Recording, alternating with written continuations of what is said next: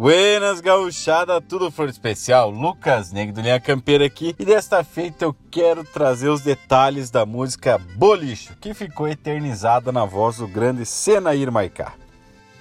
A música Bolicho é uma chamarrita que tem os versos do poeta Gilberto Carvalho e melodia de Senair Maicá. Foi gravada pela primeira vez em 1983 no disco Canto dos Livros do Senair Maicá e é a primeira música do lado B desse disco. Bolicho é uma música em homenagem aos bolichos de campanha, aos armazéns, empórios, bodegas do interior que foram muito importantes para o desenvolvimento e manutenção dos povoados pelo Rio Grande adentro. Esses bolichos se localizavam geralmente em locais estratégicos entre um povoado e outro, na beira de uma estrada principal, perto de uma encruzilhada, serviam inclusive como pontos de referência. Para quem conhece a música sabe bem como ela narra o ambiente de um bolicho, mostrando as várias faces desses empreendimentos, desde armazém até centro cultural da campanha. Então vamos dar uma observada na letra da música e trazer os detalhes desta rica obra que descreve esse ambiente.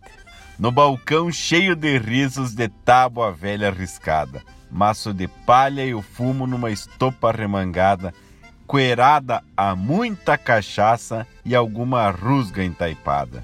O bolicho também era um local de entretenimento. O povo ia lá para se aliviar, passar o tempo, espairecer. Por isso essa metáfora de o um balcão cheio de risos. E aí já começa a falar dos produtos: maço de palha e fumo para acender um criolo que está numa estopa, né, num saco de estopa dessas arremangado, dobrado. E diz que a coerada, ou seja, pionado, o pessoal quera, os homens valentes, o pessoal ali, os clientes que frequentavam o bolicho, tomavam muita cachaça. E de praxe, sempre tem alguns que não se gostam, mas que frequentam o mesmo ambiente. Então é melhor deixar essas rusgas entaipadas, ou seja, quietas, estancadas. No outro verso diz: O rádio que se desmancha num tangaço de gardel peça de chita floreada, renda, alpargata e pastel, e um gato velho brasino que a cuscada dá quartel. Neste verso ajuda a localizar que esse bolicho ficaria mais ou menos para a fronteira oeste, pois estava sintonizando uma rádio onde tocava um tango de Gardel, possivelmente Argentina. Depois cita mais alguns produtos que se vendia, tecido de chita floreada, rendas, alpargatas, pastel, para mostrar a diversidade, que além de trago e fumo se vendiam uns lanches e até produtos do dia a dia como tecidos e calçados. E agora te aparece um termo que muita gente me pergunta, um gato velho brasino que é cuscada da quartel. Brasino então é referência ao pelo do gato e dar quartel é dar abrigo, pouso, cuidar.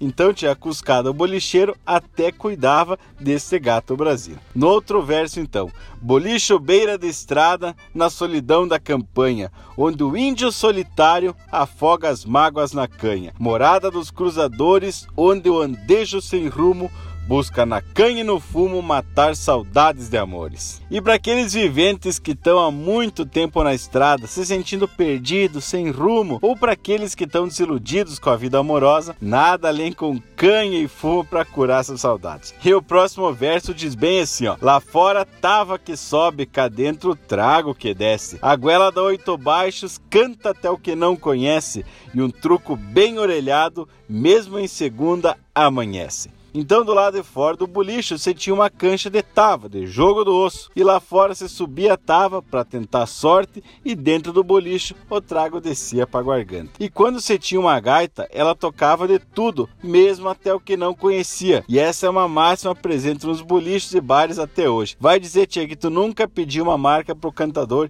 e mesmo ele não sabendo, deu um jeito e tocou para ti. E um truco, tchê, bem orelhado, ou seja, bem jogado, entra a madrugada dentro, chega a perder as horas, mesmo que seja numa segunda-feira, em dia de semana, que no outro dia tem que trabalhar, que o trabalho vai ser pesado. E o último verso diz bem assim: Ninguém passa sem chegar no bolicho beira estrada, e o bolicheiro alarife tem a cara preparada, às vezes sua livreta cobra quem não comprou nada. Quando você tá cruzando a campanha e você vê um bolicho, sempre tem que se chegar para dentro, né? Seja para uma canha, um pastel ou só para dar uma descansada. E fala que o bolicheiro é alarife, ou seja, tia, alarife é um sinônimo para esperto, só que no sentido de ladrão, trapaceiro, veiaco. Então ele tem a cara preparada, ou seja, ele tem a experiência e sabe disfarçar e cobra mais do que deve. Não que todos sejam assim, mas é que acontece com frequência. e que baita marca que é a Boliche, né? Se te agradou, tu já sabe o que fazer. Compartilhe esse conteúdo com mais gente para nossa mensagem, para nossa cultura ser esparramada pelos quatro cantos desse mundo. Então, tia, no mais aqui, eu deixo um abraço do tamanho desse universo gaúcho e até o próximo Linha Campeira.